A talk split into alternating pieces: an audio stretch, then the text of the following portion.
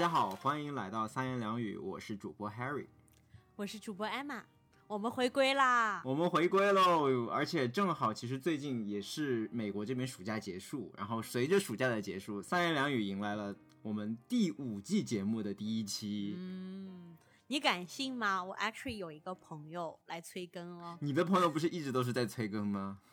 没有没有，但是就是因为最近这个 summer break 之后，就是他可能没有仔细听我们节目，导致不知道我们有 summer break，然后他就觉得很奇怪，为什么一直没有更新，然后他就着急的来催更，然后那一刻我突然有一种，哎，我们的节目看来还是有人需要的啊，嗯，是，而且这里要跟大家汇报一下，因为我们上一期节目不是最后。抽到两名幸运观众嘛，然后我们寄给幸运观众的礼物也纷纷都寄到了，而且非常巧的是，一个礼物落在东半球，一个礼物落在西半球。东半球的听众来自于中国安徽，然后西半球的那名幸运听众来自加拿大的多伦多。嗯嗯，哇塞！就这一点就让我突然觉得我们节目的影响力这是一个全球性的、国际性的节目。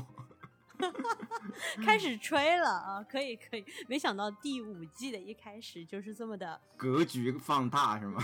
对对对，就很有格局。OK，那我们既然返场了，我们是不是应该给大家分享一下我们这个 Summer Break 做了些什么呢？对，这期节目我们会分享我们在过去这一个月的 Summer Break。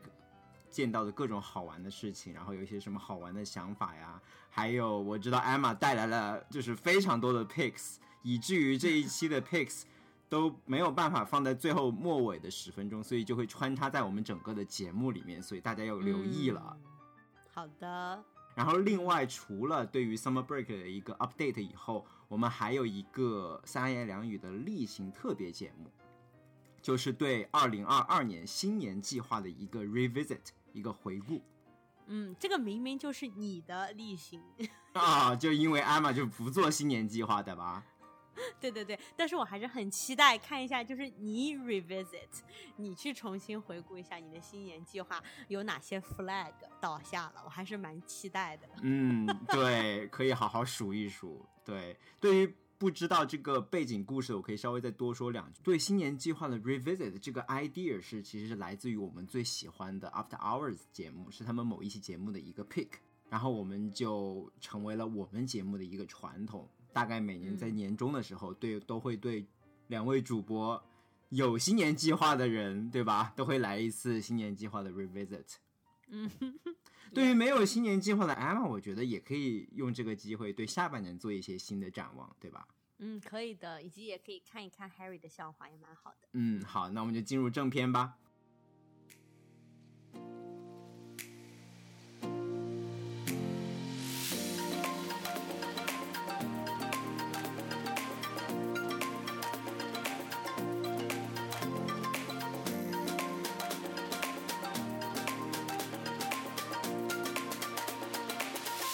OK，Harry，我知道你这个夏天过得很精彩。来，你先跟我们聊聊你玩了什么，吃了什么，见了什么，看了什么。OK，哎呀，我觉得你这个玩、吃、见，我觉得都可以各说一点。首先说这个玩吧，就我觉得，就暑假大家都是去旅行的好机会嘛。然后冬天的话，就会选择往南边走，去更温暖的地方。然后夏天的话，就也许可以去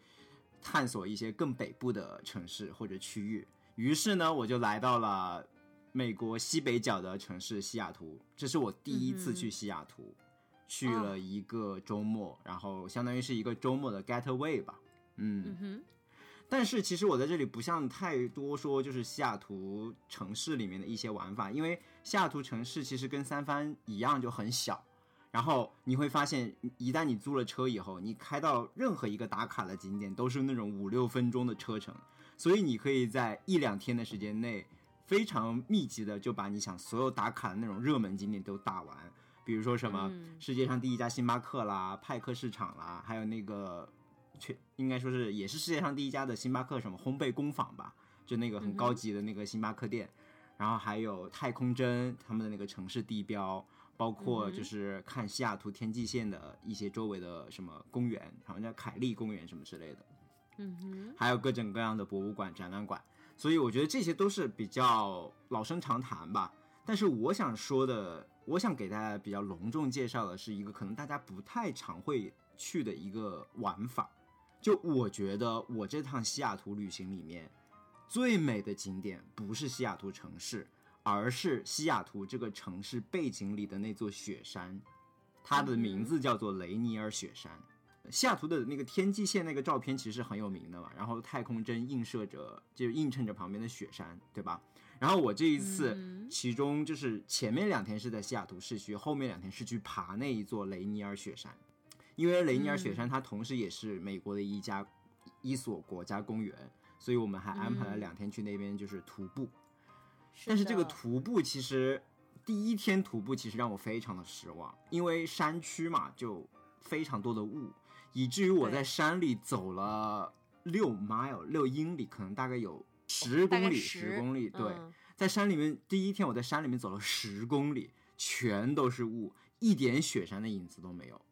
嗯，就非常。事实上，大部分时候都是这样的。因为你知道，就是西雅图城市两边不是有两个山嘛，就是一个那个奥林匹克国家公园和雷尼尔国家公园。就像你说的，西雅图城市里面，它其实一下就玩完了。就是很多人他如果是想多玩几天的话，他就会选择要么去雷尼尔，要么去那个奥林匹克嘛。然后他们有在山上有那种 camera，就是有那种摄像头，会实时的告诉你哦，这边大概是个雪是什么情况啊，然后天气怎么样啊，然后你就会发现。西雅图这个地方吧，就感觉要么总是在下雨，要么总是在阴天，要么总是在起雾，所以大部分时候你都看不到什么。是的，而且其实并不是你的运气不好，我觉得就是你如果能看到美丽的景色，就属于运气特别好的那种。对，而且今年尤其的反常，因为按理说这个时候就那个雷尼尔雪山上应该雪基本上都化了，所以它的路应该都非常的好走。然后你碰到那种晴空万里的机会也会比较多，但是就是那个国家公园的工作人员就告诉我们，今年就特别反常，今年雪下的特别多，多到是平常的两倍。他就是说，如果是往常的话，这个时候确实是好的时候，就是七八月份，但是今年的话，可能要往后再推一个月，雪才会全部化掉，然后你见到雪山的几率也会更大一些。所以就是这个气候反常吧。你现在发现会是一个，就是全球到处都有各种各样的现象，就表明，就国内我也知道最近就热的不行，是不是？所以 大家不要太太过太过伤心，就是其实哪里都是一样的，都是受到这个气候反常的影响。嗯嗯，听上去好像更伤心了呢。对，就大家其实都是一起在伤心。嗯，对。其实我第一次知道 Mount Rainier 并不是因为这座雪山，而是因为一种很有名的樱桃，叫做雷尼尔樱桃，是一种黄色的樱桃，算是在这里面，呃，算是在。然后你把这段剪进去，然后我正好可以在这里接着你说的那个气候反常的。嗯哼，说到这个樱桃，其实也很有意思。我在雷尼尔雪山完了之后，我就去寻找雷尼尔樱桃，但是我并没有找到，我不知道是什么原因。包括当时我记得，就艾玛提醒我说，吹的旧里面就也是到了樱桃的季节吧。就是在三番的吹的就是上了雷尼尔樱桃这个产品的，但是奇怪的是，我反倒在雷尼尔附近的西雅图的吹的就里面没有找到雷尼尔樱桃，我不知道是不是它的樱桃全都是 就是输出到外面去了，就反倒是 local people 就不太不太在在意这个产品。我 I actually 还有一个答案，因为呃，你知道今年其实雷尼尔樱桃上市的也特别晚。就照理来说，应该是可能六月份到七月份就开始有了嘛。然后我们差不多等到七八月份才很少量的，偶尔的在某几个超市能看到一点点，而且还比较小那个樱桃。然后我去了，然后我去问了之后，因为。哎，等一会儿我就可以跟他说，因为我也去了西雅图，然后我到了西雅图了之后，我就问了西雅图当地的朋友，他们就是说，就是因为今年比较冷，所以樱桃都还没有成熟，所以其实今年的产量就特别少，所以就是有有渠道的店就可能能拿到一点点，但其实他们本地人也很难买到。嗯，其实反而是可能要天气更热一点，它也许。也许还会有一些，但总体来讲的话，是今年减产，而且也推迟了上市的时间，跟这个气候也是很有关系。OK，那我觉得他可能把很多雷尼尔的内需就变成了外销，可能是不是外销赚的更多一点？但 anyway，我最终是回到三藩，然后就是吃到了雷尼尔樱桃，还了这个愿。但是听嗯 Emma 这么一说，就愈 愈加觉得当时吃的这个雷尼尔樱桃真是非常的珍贵，比往年都要珍贵一些 对，而且今年其实也比较贵，不仅仅是珍贵，而且它哦是真的贵，你，literally 就知道吗？很贵。OK 对，它就是真珍贵啊。OK，虽然第一天天公不作美，但是第二天我们还是迎迎来了好运气。然后就是在另外一个叫做 Paradise 的景区见到了雪山的全貌，而且我也想嗯隆重的把 Paradise 这个景区作为 pick 送给大家。首先，这个 Paradise 景区它路线会比较的更加轻松一些，就老少咸宜。因为你在你到了那个景区里面，就会看到非常多那种有老有少的那种家庭都在那边就是进行一些徒步的旅游。然后另外一点就是 Paradise，它看雪山也是非常的简单，它是从你入口，可能天气好的时候，就你到了停车场都还没有开始徒步，你就能看到雪山的全貌。如果天气嗯好的话，然后你角度比较好。对，而且你随着你 hike 进去的话，你就是能看到更多更清晰的雪山的全貌。然后它在有雪的时候呢，它虽然说它的那个有一些徒步的路线其实是有积雪的，所以你还能享受的就是踩在雪上去徒步的一个乐趣。所以 in general 就是一个非常好的呃老少咸宜的这个徒步选项，推荐给大家。当然，如果你想在雪上走的话，你是需要有一些简单的装备，比如说雪杖的。但是你有了一些装备以后，你去走的话，其实会很轻松。它并不是一个非常就并不是 hardcore 是吧？对，不是哎 hardcore。你有看到野花吗？因为不是说 Paradise 到了夏天有野花遍野的花，但也是因为气温的原因吧，就野花还没有成一定的规模，就还是嗯，就是雪旁边长出来的一些野花。嗯嗯明白了明白了。好的，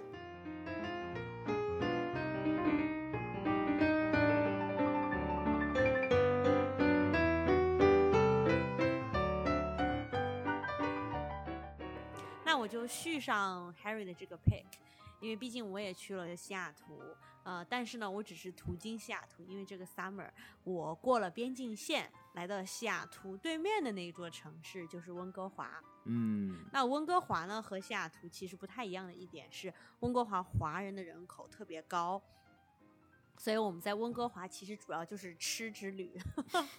不像 Harry 这个呃在 Paradise 还什么雷尼尔雪山各种徒步，对不对？其实呢，温哥华的市内就是它的市里面，其实也有很多的绿色，它有一个巨大的公园，基本上大家家可以想象，就是纽约不是有个中央公园吗？嗯他们有一个 Stanley Park。那个 park 呢，也就相当于在城市的中间有一个巨大的公园，而且这个公园其实要比纽约的中央公园要更加的绿色，因为其实温哥华和西雅图的它们的气候是很相似的，所以那边也是特别特别绿，然后有很多很多树的这么一个地方。嗯，所以呢，我们除了就是在这个市里面和就是市郊附近的一些美丽的景点有进行，不能叫徒步吧，可以说是随便走走，嗯 因为他们很多景区都是有缆车的，就是如果你不想一路爬上山的话，你坐坐缆车就可以了。呃，我们就是在呃市里面和它市郊，可能大概开车一一个小时左右的这样一个区域，进行了简单的走走。但是这些简单的走走也只是为了消食，因为 因为在温哥华 吃的太多是吗？对，就大概一天要吃七顿。我就是之前我听我的朋友讲说，哎，我想做一下这个温哥华的攻略嘛，我就问我朋友说温哥华有哪些好吃好玩的，你们嗯给我推荐一下。他们就说温哥华根本就不用做攻略，就是随便吃都好吃。然后事实上是真的就是这样，我就没有踩到雷。我可以在这里放出就是大放厥词的说，我觉得温哥华的中餐可能比北京更好吃。哇，这个因为大家都知道北京是就是国内的美食荒漠嘛，对不对？美食博主纷纷逃离北京，然后来到了上海、深圳、广州等地，对不对 OK，大家纷纷吐槽北京，然后你就会发现，温哥华就是一个，呃，为什么我会说我觉得它比北京的美食更好？就是因为它除了有，嗯，就是它的中餐都是中国人开过来的，所以呢，它就特别正宗。第二呢，就是因为它有就是国内不同地方的移民嘛，所以它的菜系也是非常的有多样性的。所以我嗯们去吃的时候呢，既有我们可能在美国看到比较多的这种广东菜啊、海鲜、早茶一类的，然后也有就是国内很火的一些火锅店啊，然后还有那种只有在国内我们那种想念的大排档那种感觉，那种海鲜烧烤啊，什么就是小摊烧烤啊之类，他们也都有。然后还有一些可能我们平时在呃旧金山地区不是特别吃得到的，比如说各种嗯新疆菜啊这些。就都就都特别好吃，而且就是那种新疆菜，可能就不是只是一家，而是有这种五六家互相打拼，然后你还要选最好吃的哪一家新疆菜，就可能这一家是什么烤包子好吃一些，然后那一家大盘鸡好吃一些，就是可能南疆北疆，就它就已经细分到这种程度了，嗯。所以它就是因为有太多太多的中餐，然后竞争又非常激烈，所以其实大家的质量都非常高。然后如果你去温哥华的话，真的是一天七顿都吃不完，所以只能安排一些随便走一走的活动来消消食。嗯，你这个从三分飞过去就感觉是什么从监狱里放出来一样，就 没有没有，因为其实三藩也是。整个美国非常有食的美食之都，对不对？说的。呃，三藩也是在美国非常有名的美食之都。呃，三藩包括还有纳帕这一片，应该是呃整个美国呃米其林餐厅密度最高的地方。嗯。那事实上，我们确实也可以找到很多世界各地的好吃的。但是温哥华呢，你就会有一种回到国内的感觉。啊。对，就如果你也知道的，对吧？可能你的新年计划里面也是有的，你曾经也想回国，是不是？但是由于疫情的原因一再失败，那么温哥华就是你的，就是一个 alternative，你的一个平替，平替。好吗？哦，OK，听上去还不是平替啊，因为都比国内北京还强了。虽然我知道你这里相当于是拿 外国的高子跟国内的矮子比，对吧？就有点 unfair，有点欺负北京。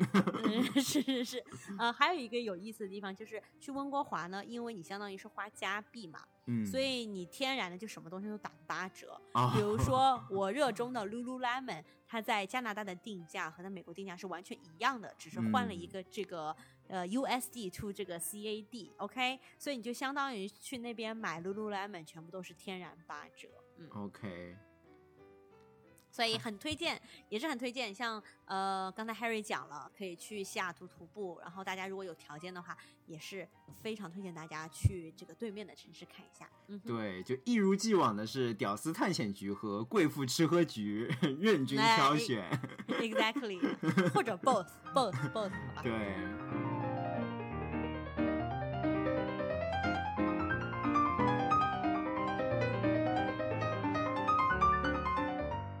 OK，Harry，那除了出游以外，你有没有在就是旧金山发现什么有意思的事情呢？这我就要续上你上一个 pick 了，就是吃，是吧？关于吃，我这边有一个新的发现，虽然不是说像你那样给大家 pick 一个具体的吃法吧，但是我是想 pick 一下，我最近在去吃的路上有一些对这个城市旅游有一些新的体验，就是我发现。这这里也可以作为一个 pick 送给大家了，就是我觉得大家如果是对于一个已经很熟悉的，或者说你生长的城市，如果你还想对它进行进一步的发掘，然后去发现一些好玩好吃的话，你可以去放眼一些城市边缘的地方。这个边缘可能是打引号的，因为它不一定是地理上在城市的边缘，它可能只是在一些城市被忽略的角落里面。因为我最近就探索到了三藩附近两个比较很有意思的这种边缘的角落。第一个地方呢，就是是一家在三藩，可能已经不在三藩市区了吧，但是在是在整个大三藩地区的一个角落里的蒙古餐厅。然后我是怎么发现这个餐厅的？是那一天我跟好朋友我们去，其实就是随便的想去吃一家，去找一家越南的米粉店。结果在去越南米粉店的路上就。Exactly，快要到那个越南米粉店的时候，突然被这个越南米粉店隔壁这家餐厅的香味给吸住了。然后我们就当机立断说，我们要不去尝试隔壁这家餐厅吧？也许会发现一些新的好吃的。毕竟越南米粉都吃过很多遍了。然后结果发现他们是一家蒙古餐厅，蒙古餐厅没吃过嘛，然后这个新鲜感就更加的觉得我们要试一试。嗯哼。然后蒙古餐厅，它。我觉得这家餐厅很正的一个原因，就是我发现它里面的，不管是从服务员到里面就餐的食客，就从那个长相上，我觉得他们应该就是移居美国的蒙古人，所以我就觉得，嗯，这家餐厅应该很正。然后可以简单的说一下那家餐厅它供应的一些东西，有很多面食，而且它那些面食有一种面食叫做馍馍，可能就是。它那个 momo 就感觉像我们这边比较大号的饺子，然后又也有点接近于包子。就总之在那哎一份，我问你嗯，这个里面是不是纯肉的？是纯肉的啊，哦，那其实可能会有一点点，就是肯定不完全一样。嗯但是我在内蒙古的时候就吃过一种布利亚特包子然后一般就是有羊肉、牛肉和羊肉混的那种。哦，我我我吃的是羊肉牛肉分开的，就要么羊要要么羊肉，嗯要么牛肉。对然后那个皮是死面的，嗯，哦，我我不知道什么叫死面，一个南方人不懂就是懂。就是它不是发面的，就是它不是那种 spongy 的，就像馒真正的大馒头，你知道吗？对对对对对对，那个就是发面的，它这个就应该是死面的，对，就它没有那么多气孔嘛，对吧？没有那对，么多。它没有气孔，对对对，嗯它就是薄的，对不对？那个皮它不是那种是呃厚的，就是一一大层的，就不像生煎，生煎其实就是有点发面的嘛，就有的生煎你会觉得它那个皮是有点点 spongy 的那种，所以我说就像大号的饺子，对，嗯哼，而且特别奇怪的是，他们的那个菜菜单上，就是同样一个馅的饺子有三种 size，就是那个中号的他们叫做 momo，然后在大一号的他们叫做大 momo，然后小一号的叫做 dumpling，就 就非常有意思。我觉得他们馅料都是一样的，就真的就是 size 不一样，可能那种。它的小最小的那款饺子，可能跟我们平常的饺子还不一样。它那个饺子真的是非常小，就是你可以一口一个的那种饺子，而且就比较嗯偏圆，不像我们就是那种嗯元宝型嘛，它就是一个圆的，对对对，对嗯哼，就非常有意思。嗯，然后这就是我发现的一家餐厅。其实这家餐厅它的位置是非常偏的一个位置，要不是当时我们就是去找那家越南米粉，我们根本就不会去那一片区域。那片区域，而且那片区域算是相当于是三藩很郊区的一个地方吧，当地的收入水平也会相对低一些，所以治安也会稍微差一点。但是就是在这么一个偏远的地方发现了这么一个特殊的餐厅，我觉得还挺意外的。不过后来想想，其实也 make sense。就我觉得，就是移民美国的这些蒙古人，他们可能普遍也不是那种呃特别高，在美国不算那种高收入人群吧，所以他们可能也是只能承担就是这种偏远地区的房租，也也就在这样的地方形成了自己的聚居地，然后有自己的餐厅来专门服务这些当地的蒙古人。所以，如果你想去探索这样一些非 majority 人群的他们的这样一种美食，我我会鼓励你就是去城市地理稍微边缘一点的地方，或者说去一些不那么发达的地区，然后去进行一些探索。然后第二个经历 literally 就发生在今天，嗯 今天中午其实，在录播课之前，我跟艾玛就是吃了一顿饭，然后嗯也是在一个就是三藩这边的一个美食街吧，在我们要去吃的那家早茶店的旁边，发现了一家非常不起眼的俄罗斯超市，可能就是怎么说，就是一个俄罗斯特色的，杂货铺。就是给它超呃市这个名字，真的是会让大家误解，因为国内对于超市，对不对？我们可能有一这样的概念，但是嗯，讲真，在这里我们去的那家，顶多能算一个 俄罗斯杂货铺。我觉得可以算是便利店吗？对，就是有点那种杂货铺小店那种感觉，对不对？我我觉得是这样。但是就是我们进去之后，就有一种打开新世界的感觉。虽然它就是破破小小的，但是里面的东西我们都没见过，就很好玩儿。对，然后呢，百分之九十的商品上面就只有俄文。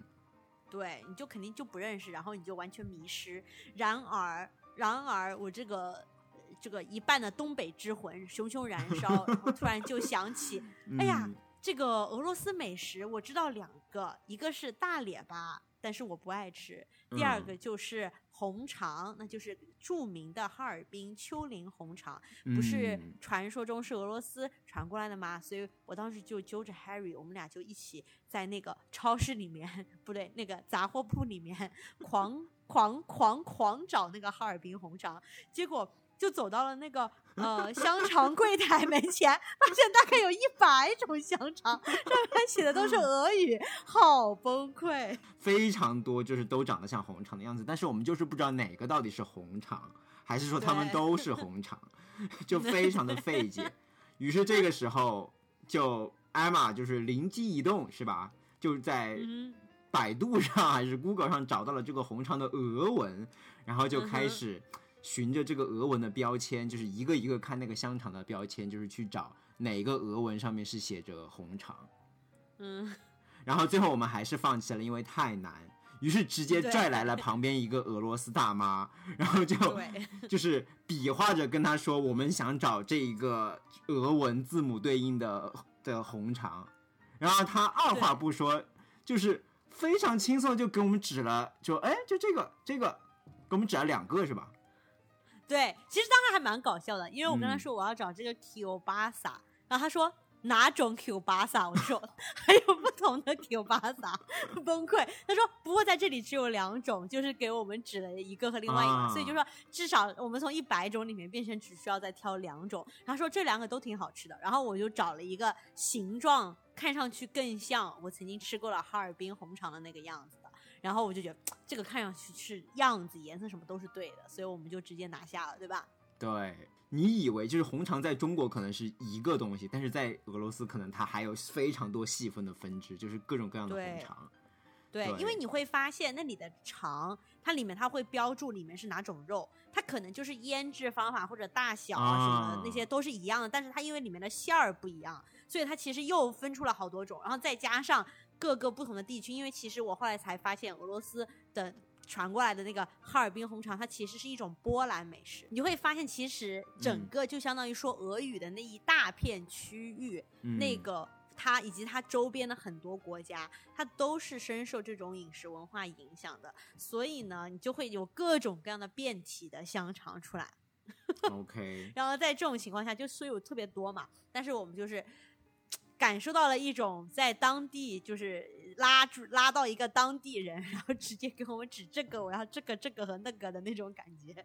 对，就是其实你知道吗？就在那个商店里面的那几十几分钟，我就有一种在俄罗斯旅游的感觉。嗯，对，然后因为真的除了我们以外，就没有一个人是我觉得不是俄国人呀。对，就当时就觉得哇，就就还蛮庆幸，就是能在这个超市里 survive 下来，然后找到了自己想要的东西。嗯，对，嗯，对，而且特别有意思是，那个大妈当时还还就还跟我们说，哎，我非常理解你们，我有时候去中国超市，我也有跟你们同样的遭遇，我也是面对一堆东西，我也不知道该挑哪个好。然后后来他还还求助艾玛是吗？艾玛，你有没有说他怎么求助你的？他就赶紧对。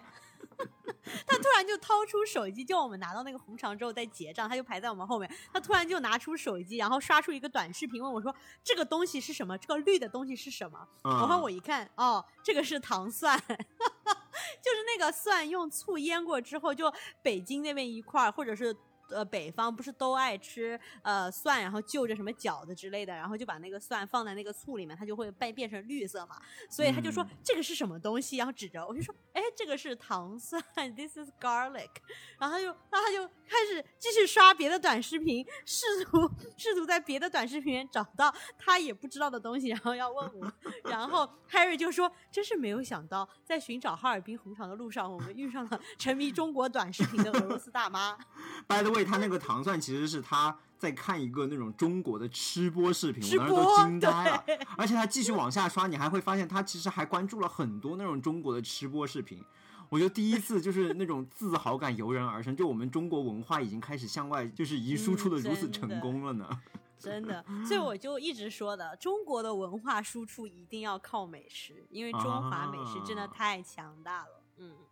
你知道吗？其实，在那一刻，我还想到了一个事情，就是你记不记得我们在上一期节目的时候，其实有一个嗯非常悲伤的问题，就是有一个听众问我们说，就觉得这个世界就是充满了很多很糟糕的新闻，啊总是有很多很糟糕的变得更新闻。糟？嗯，对，会不会变得更糟？你知道吗？然后其实，在超市的那一刻，当那个俄罗斯大妈给我看她那个中国短视频的时候，我就觉得我们很多时候就觉得这个世界很糟，其实是因为我们跟这个世界变得连接更紧密了。所以你可能原哦来在很多很多很多年前，你可能只知道你这个小镇上发生的事情，但是在这个年代，你会看到，比如说我人在。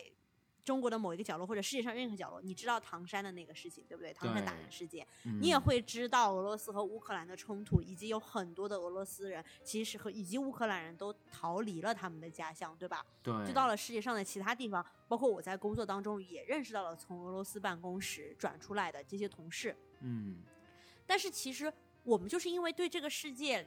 就是了解的更多，然后对他们讯息掌握的更多了，以及你会有一天可以走进俄俄罗斯超市，问一个俄罗斯大妈问哈尔滨红肠在哪里，就是因为这样子的原因，你会知道不好的事情，但同时你也会遇到好的事情。对，因为这些连接，你就可以更多的体会到这个文化的多样性，以及就是有这种生活中的小确幸的时刻。我觉得，对，所以也是多亏了这样的连接，能让俄罗斯大妈能尝到中国糖蒜的好味道。对，也就让我们知道了原来哈尔滨红肠的俄文是什么，对不对？对，所以我觉得这也是让我能看到回答那个问题更积极的一面，就是今天的这个时刻。嗯。OK，那回到我这个 pick，就是说鼓励大家可以多去这些城市不起眼的边缘的地方，能去做一些新的探索。也许你能发现这个城市里一些平常不为人所知的一些有趣的，就比如小商店啊，或者说小餐厅。嗯，这是我的第二个 pick 给大家。很好。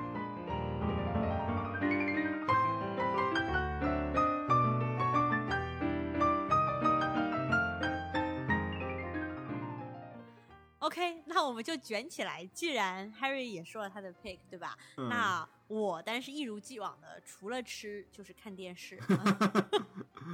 对不对？非常符合 Emma 的这个人设。嗯、那么这个夏天呢，我遇到了两部我非常喜欢的电视剧，而且这两部电视剧呢风格非常的迥异，所以适合真的是我觉得不管你喜欢什么，哎，我相信这两部里面都有你可以喜欢的。那第一部呢，就是最近火遍全球，在韩国收视率将近百分之二十的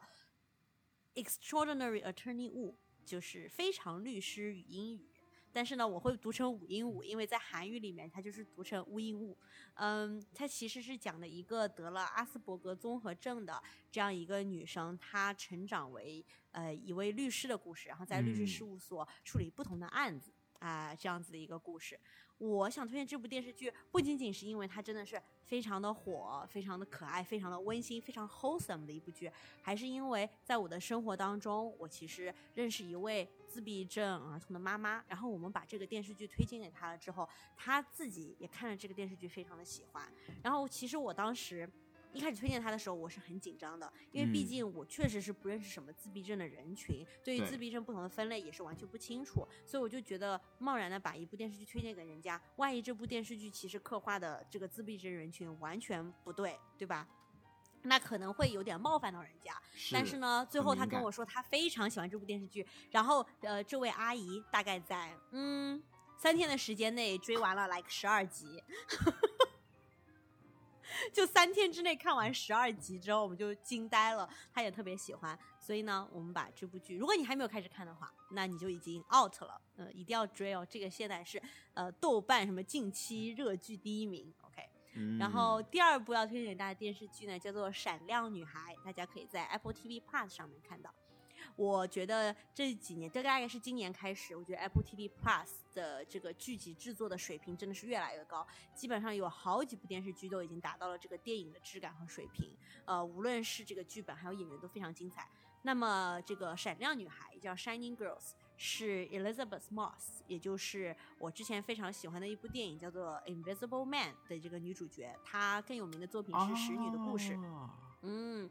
所以呢，这个女主角她其实演的片子都是有一定的风格的，呃，那她的风格大家也可以猜到，对，她其实是有一些惊悚，有一些悬疑，然后是那种 thriller，你会觉得就是我到底发生了什么？为什么她会遭遇这样子的事情？然后我们要解开这个谜团，谜团，然后我要去这个绝地反击，大概就是跟 Invisible Man 这个是非常相似的。所以呢、哦 Shining Girls 一共其实就只有大概八集左右，但是它每一集都像一部电影。然后你就是慢慢的揭开谜底，所以如果大家喜欢的不是那种 wholesome 的剧，而是喜欢那种紧张、刺激、悬疑、thriller，然后肾上腺素飙升的那种剧的话，嗯、那大家一定要去看 Shining Girls，而且它还有很多那种女权的元素在里面，嗯，所以你就会看到，呃，这个女性崛起的力量，所以推荐这部剧给大家。OK，哎，这个 Shining 是闪灵的意思吗？其实我一开始原来也以为它是闪灵的意思，但其实你看电视剧，你会发现它其实剧里面的呃每一个女生的故事，都是她真的是一个非常闪亮的女孩，她是在她人生最重要的时刻发生了一些重要的事情。嗯，在此就不能跟大家更多的剧透了，但是这个 Shining Girls 这个名字确实是有它的意义的。就《闪亮女孩》这个怎么听也不像一部惊悚剧的名字呀，就感觉像励志剧、嗯青春剧。对，但它其实呃，当然可以跟大家透露一点点，这是一个连环杀人案的剧。嗯 Oh my god！你确定山你不是翻译成《闪灵女孩》吗？我觉得它应该翻译成 《闪灵女孩》。anyway 吧，不管是闪灵还是闪亮，大家看了就知道了。对，真的很大家很推荐大家去一试。嗯哼，那就是我们这个夏天的 pick 啦。那我们是不是应该来回顾一下 Harry 的新年计划呢？那接下来一拍就是对我新年计划的一个 revisit，以及两位主播对下半年的一些新的展望。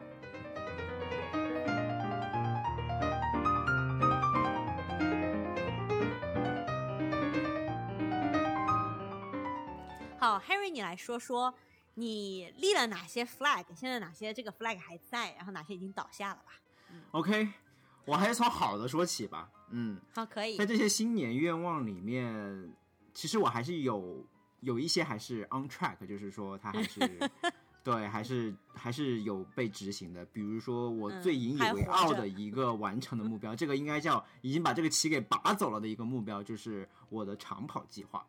就如果大家嗯听了我们那期新年愿望的节目的话，大家应该知道，就我今年的长跑目标是完成一个十公里的长跑。然后为了完成这个十公里的长跑，我需要就是先完成一个三个月的计划，因为你不可能一蹴而就嘛，就直接去跑十公里，那样会把膝盖跑坏的。对，因为去年我就跑坏过，这个这个是吃了教训的。所以这一次为了完成这个十公里的长跑，我是循序渐进的，从每周跑五公里的一个计划，慢慢的增加到五点五公里，一最后增加到了七到八公里的样子，然后最后在今年七月份的三番马拉松上，成功的完成了十公里的长跑。对，这个嗯是太棒了。哦，by the way，就是在我长跑之后，很多人都问我，哎，你看到谷爱凌了吗？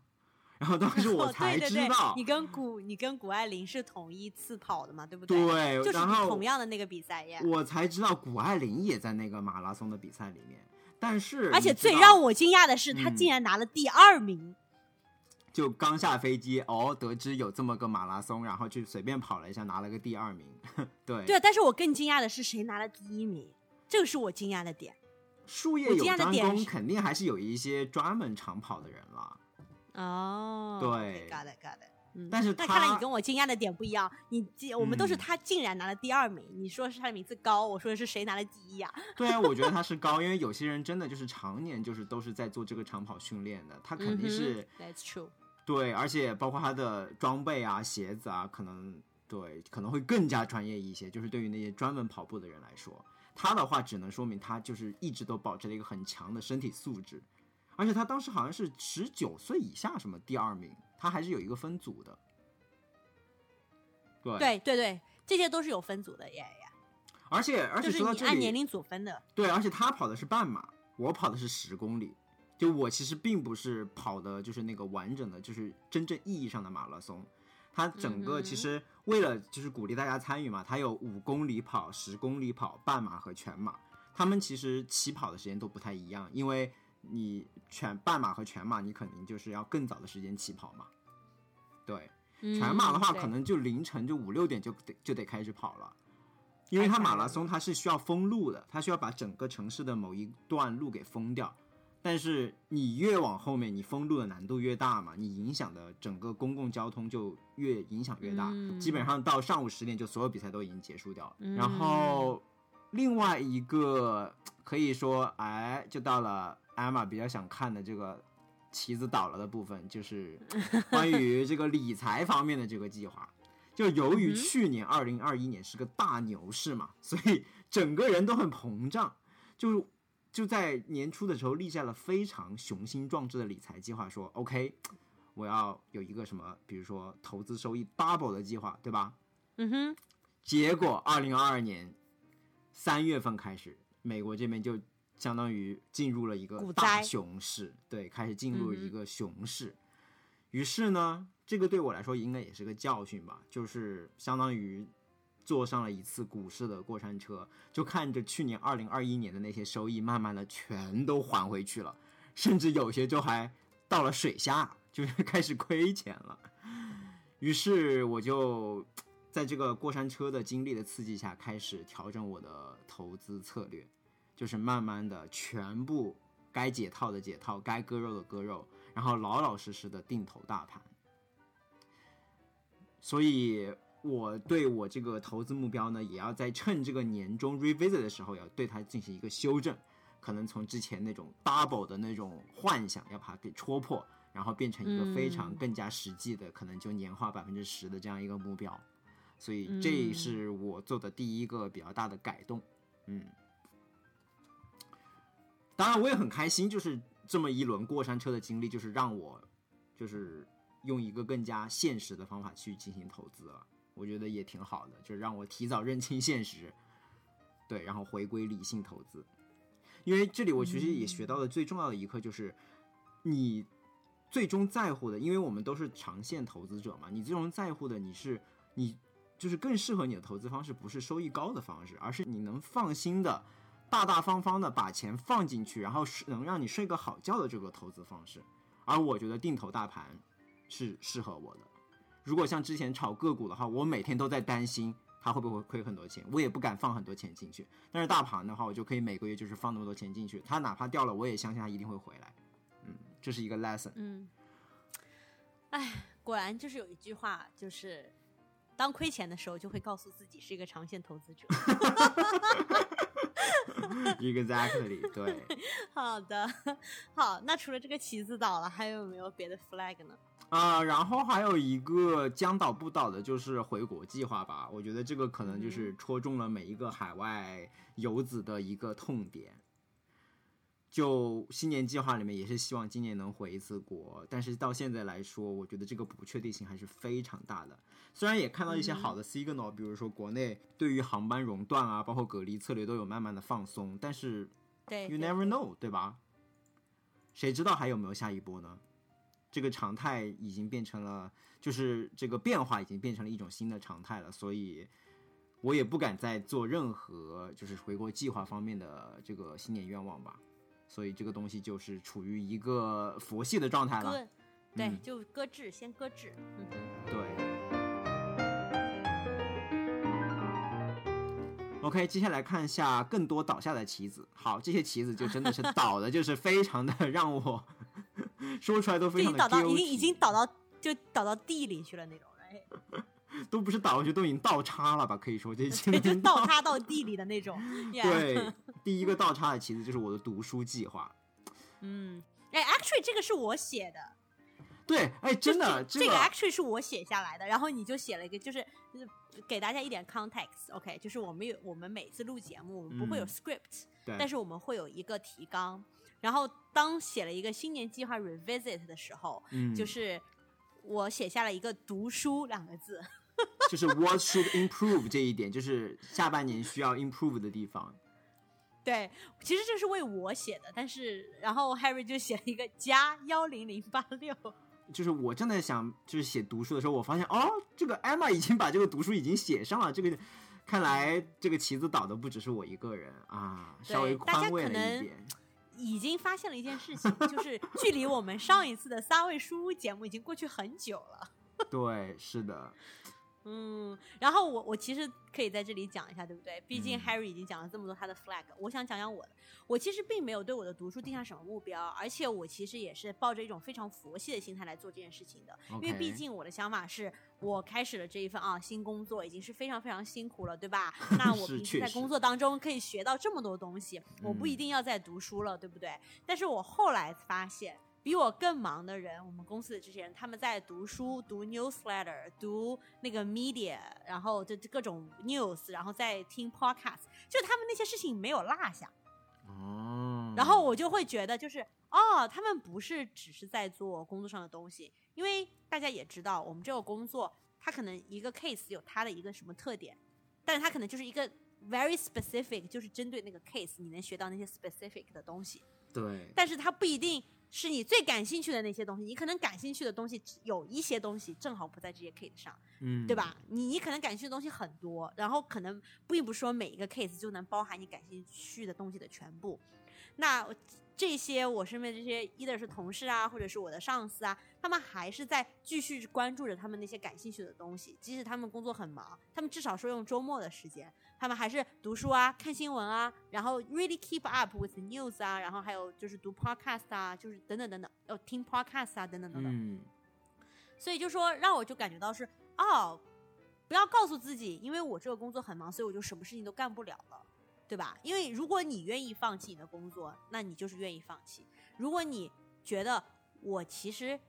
并不是除了工作以外，真的一点私人生活都没有了，因为事实上并不是这样。对啊，还是可能可我以做一点。们我们节目的前半、嗯前半部分全部全都是艾玛，就是非工作的私人生活嘛，就都在吃。对啊，和看电视，对吧？嗯，虽然我没有说就是看电视不好，然后读书就更高尚，我其实从来不是一个这样认为的人。但是也确实是我一定要把读书这件事情变成零吗？然后我说 absolutely 只能 allocate zero percent of the time 给 reading 吗？也并不是这样，对不对？因为我并不是说痛恨读书，嗯，所以我觉得这个是我虽然没有新年计划，但是我觉得我可以将来做的更好一点。OK，不过相比于艾玛的零啊，我其实想这里还是要稍微就是 干嘛要卷起来吗？你太过分了啊！我我我我的计划现在是，其实我每年都会就是，就我今年计划是希望一个月读一本，就十二本书嘛一年。然后我可以告诉大家，我读了，目前为止读了零点五本，这 也我很不是奇那本嗯书是什么。那本书是，我马上会要为这本书做一期节目，所以 stay tuned，我就不在这里剧透了。哦嗯，都不能告诉 Emma，没有关系。OK，那除了这个读书以外，你还有什么样 improve 吗？我觉得有很多其实事情是跟类读书是一个性质的，就是它可能是一些需要你沉下心来，然后需要你非常静的花时间去做的一件事情。同样，它给你带来的一些反馈和好处，也不是那么快能立竿见影的被你看到。就这样的事情，我发现我都被我耽搁了，反倒是那种特别能给你反馈的，或者说马上就是能有一个结果展现给你的目标，我就会实现的很好。比如说这个马拉松是吧？你这个嗯，你今天比上个星期多跑了五公里，这是就是很快的一个能看到的反馈。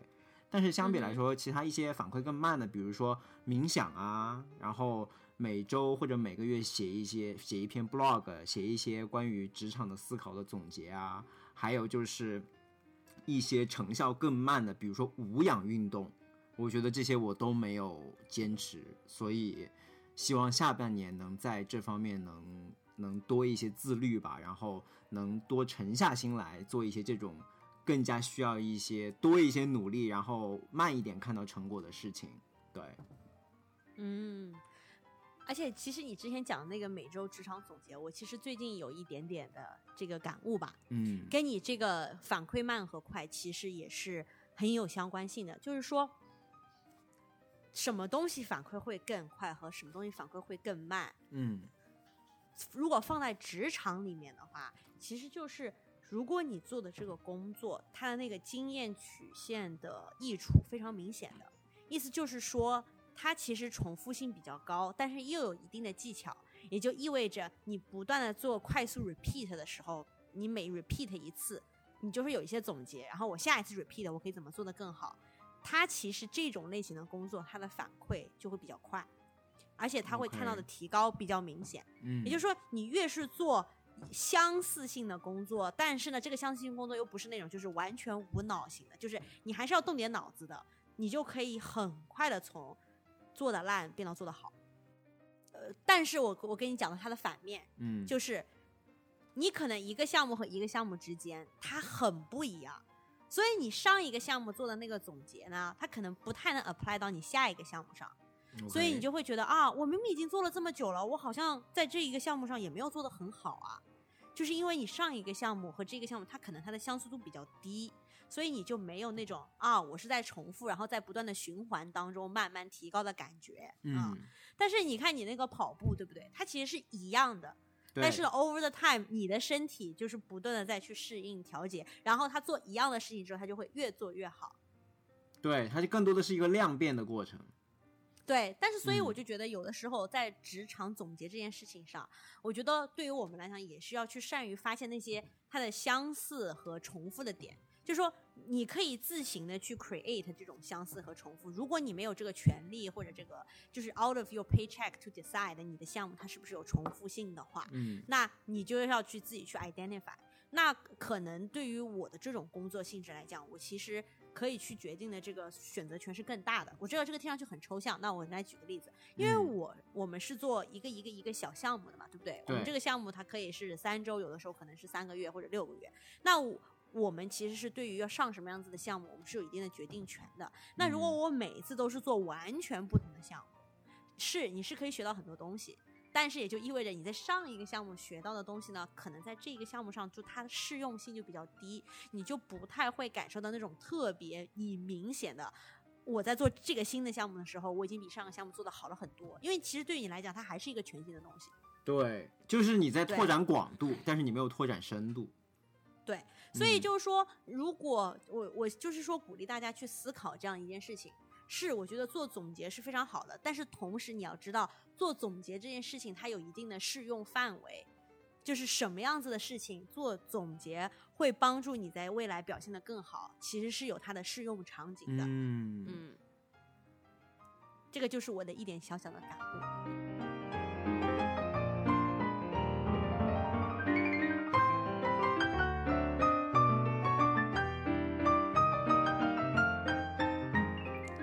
那就接着这个话题呢，我也可以聊一聊我下半年的展望，对吧？呃大嗯家也知道我是不立 flag 的人，但是其实就是因为我知道我的 flag 会倒，所以呢，呃，但是呢，我觉得我对于我下半年，我还是决定今年要稍微立一些小小的目标，嗯或者不能说是目标吧，就是我并没有一个 target goal，但是我觉得，呃，我可能希望有更多的一些 direction，就是更多的一些 guidance，然后去度过我的下半年。然后其中这个原因呢，就是因为我刚刚讲的，对吧？我们这个工作就是我的这个工作，它其实是有很多的自由度的，我可以选择我想要上什么样子的项目。然后嗯这个自由度呢，就有好有坏，因为呃，它的好处就是呀，我有自由度，我可以选我什么样的项目，对吧？但坏处就是，我其实要花很多的心思去想，我应该要上什么样的项目。如果我没有花很多心思这样去想的话，其实就是随随便便的在做一些这个，做一些那个，然后当你回头回去看的时候，你可能发现哦，这些点它并不能很好的连成一条线，啊就是这个意思。嗯对？吧？但是对于一些可能他们没有选择的，他的上司可能已经都帮他决定好了，你就要这样这样这样这样做，他可能自己反而不用去想很多，我到底要做什么样子的项目，我应该要让我的职业发展变成什么样子的。但是呢，对于像我这样的这种工种的来讲，我其实就是需要有更多的就是这种 self awareness，我就要自己哦更加的一些注意。然后呢所以，所以我下半年的这个目标呢，就是我希望更多的去了解我这个工作的 exit option 在哪里，不一定是因为我要离开这个工作，嗯，而是我知道了，当我的未来我的工作有这些可能性的时候，我就可以回头去看我接下来的这一年或者两年的时间里，我想要做什么样子的项目。这些项目跟未来我想做的某种工作，它的相似度在哪里，或者它无论是技能，或者是工作的日常、工作的内容等等，他们的相似度的地方，然后我去决定啊，这个工作第一，我可不可能喜欢，因为可能这个这个项目跟它比较相似嘛，对吧？然后第二个就是我可能会获得一些比较相关的技能，所以呢，我原来一直是想的是，我是先做项目，然后根据这个项目呢的这一路过来的体验，我再去想说，哦，未来过了几年我换工作的时候，我应该找什么样的工作？嗯，但是我觉得其实应该是反过来，应该是我先去了解。我应该接下来的工作有哪些选择？它可能有五种 option，然后我再回过来想说，哦，我想更多的了解这五种 option，我可以通过我现在的工作，我去做哪些哪些哪些的事情，然后来帮助我去更多的了解自己喜不喜欢以及适不适合这五种 option。对，因为你反过来从五个 option 内推哪些 case，其实你会发现这个 case 数量会更少。对吧嗯对对，就是说，或者是你就是更有目标性的去选择你要做什么，嗯、而不是漫无目的的，就是随便做做。嗯哼。OK，对，所以我觉得我下半年的这些目标就是说，去了解我有哪些 option，然后反过来就是更有针对性的去选择一些呃我想做的工作。嗯哼，嗯，很好。我其实跟艾玛类似，我也有一个职场方面对自己下半年的一个展望吧。就其实我在今年写新年愿望的时候，我还有给自己定一个非常宏大的整个大的一个主题，就是今年的整个奋斗的主题叫做寻找人生母题。说人话呢，就是就是要通过今今年一年的这个感悟，就是找到自己真正擅长的技能，然后去计划一件可以坚持五年以上的事情，就一个五年以上的大的目标。这个目嗯标可以 either 就是说你比如说创作一个什么样的作品啊，或者说或者或者做一件什么能帮助他人的一个事情吧。对，就嗯就说它并不一定是工作上的，是吧？哦，对对，不是工作，工作可能也只是他的途，只是做这件事情的途径。对 OK，嗯哼，然后对于这样一件事情，我觉得，呃，就是我觉得，因为现在我也自己可能也处于一个职业的转型的阶段吧，可能从初级的岗位就是往中级的方向去转型，在这个过程中，我就想有什么样的事情是可以让我，就是怎么样能让我在做工作的时候能更加快乐。因为嗯我觉得在这个转型的过程中，我就会思考说，我转型的下一步，我衡量的目标到底是什么呢？我最开始的衡量目标是 OK 找一个更高薪水的工作，然后我就在想，那这嗯个这个目标是永远达不到的，因为你永远在找薪水更高的工作，永远会有薪水的更高的工作，你这个内卷、嗯卷起来是没完没了的，对吧？另外一个方面问自己，就是说薪水更高一定就更快乐吗？显然不是。嗯，但是说这就说明一件事嗯情，我其实已经就是在思考这个 exit option 的时候，我给自己搭了一个 OK，、呃、框架吧，这个说这个嗯框架。但是五个为什么吗？哦，当当然除了这个五个为什么以外，是这个五个为嗯什么是跟那个是相关相关联的。嗯，就嗯是我不是之前说我们有我有搭一个框架，然后其中有一个叫做 key purchasing criteria，就是我们平时做 due diligence 的时候，常常会用到一个概念叫 KPC，就是就叫关键购买标准。意思就是指你最看重的东西是什么，其实就是跟你一嗯样。如果你说去去购买一个工作的话，你要去嗯跳槽，你要去购买一个工作，以及或者购买一个公司，你购买的标准是什么？其实你刚才就已经讲到了，就你一开始以为你的第一条购买标准是薪水，对，但其实你，然后你就说，难道高薪就一定会更快乐吗？那就说明其实你的购买标准是开心，快乐，对吧？嗯，或者说对，你的购买标准嗯是、是呃快乐，然后所以这个时候你才用到那个五个为什么，就是为什么我很在乎快乐，然后你就会回答就是哦为什么为什么为什么，就是这样子。然后你对，就找到，你就你就可以更加具象化的把你的这个标准列出来。然后我其实也可以在这里补充一点，就是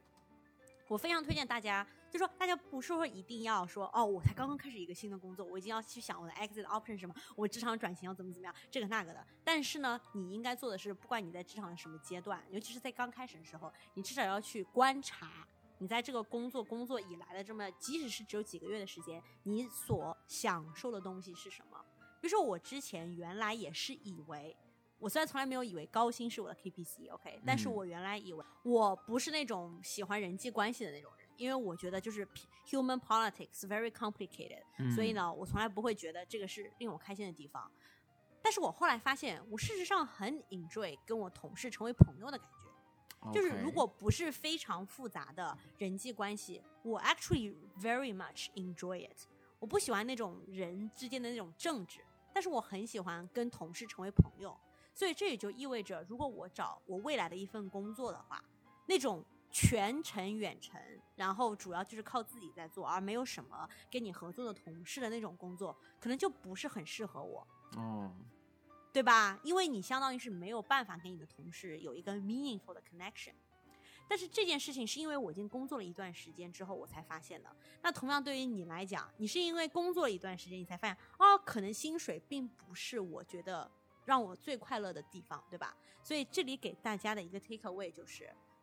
不管你是要想找下份工作，还是找到你的人生母题，你平时要多去观察自己享受的地方在哪里，可能是出乎你自己意料的。对，所以这样就收回到，我觉得下半年我会希望还是每个月能有一些这种职场的思考记录下来吧，因为其实平常零零散散都有这样的反思，但是你会发现，如果一旦这个反思你不记录下来的话，你可能又会在未来的某个时间点又以同样的起点想同样一个问题，所以这个其实在我们的嗯那个咨询里面就有一个，就是 if things are not put onto paper, it does 啊 not exist。啊，就如果你的你的想法，if your thoughts 是没有变成一张 PPT 的话，那你的工作不存在，你这个 thought 就不存在呀。对，是的，而且我觉得，如果我每个月有一个这样关于职场的思考的话，我肯我我也会更好的把这些输出放到我们的播客节目里面来，变成一种，变成一个我自己的作品。嗯，这个是我觉得下半年想特别加强的一点，而且这也是我下半年想更加好的去用 Notion，因为现在我的 Notion 更多的还是对我来说还是一个 input 的工具，但是还没有太多的 output，或者说嗯，就是像之前艾玛说的，后面的第三阶段和第四阶段，就是沉淀成作品的这个过程，变成 project 的这个过程。所以我希望我下半年我 Notion 的 project 部分能更多一些。嗯，那我非常有幸能够成为你这个完成作品的一部分。嗯哼，对啊，所以我相信就下半年，我觉得不管是艾玛还是 Harry，我们都是会充满思考的下半年。我突然觉得我们下半年的节目质量会不错呢。嗯，对呀、必把这个 flag 先立下了。对，先把三位书屋给办起来，是不是？不能整个二零二二年等我回看都没有一期三位书屋，那可就丢大丑。对，OK，那我们今天的节目就到这里啦。这就是我们呃一期没有什么主题的节目，但是希望能 开启我们下半年更多的好节目，然后二零二二年的下半年跟各位听友一起共勉，一起进步，一起职场加油。无暇与君一席，有缘三言两语。想听到更多关于美国职场的正经闲聊，欢迎订阅我们的节目。如果喜欢我们的节目，也欢迎分享给你身边的朋友。咱们下期节目见，拜拜。拜拜。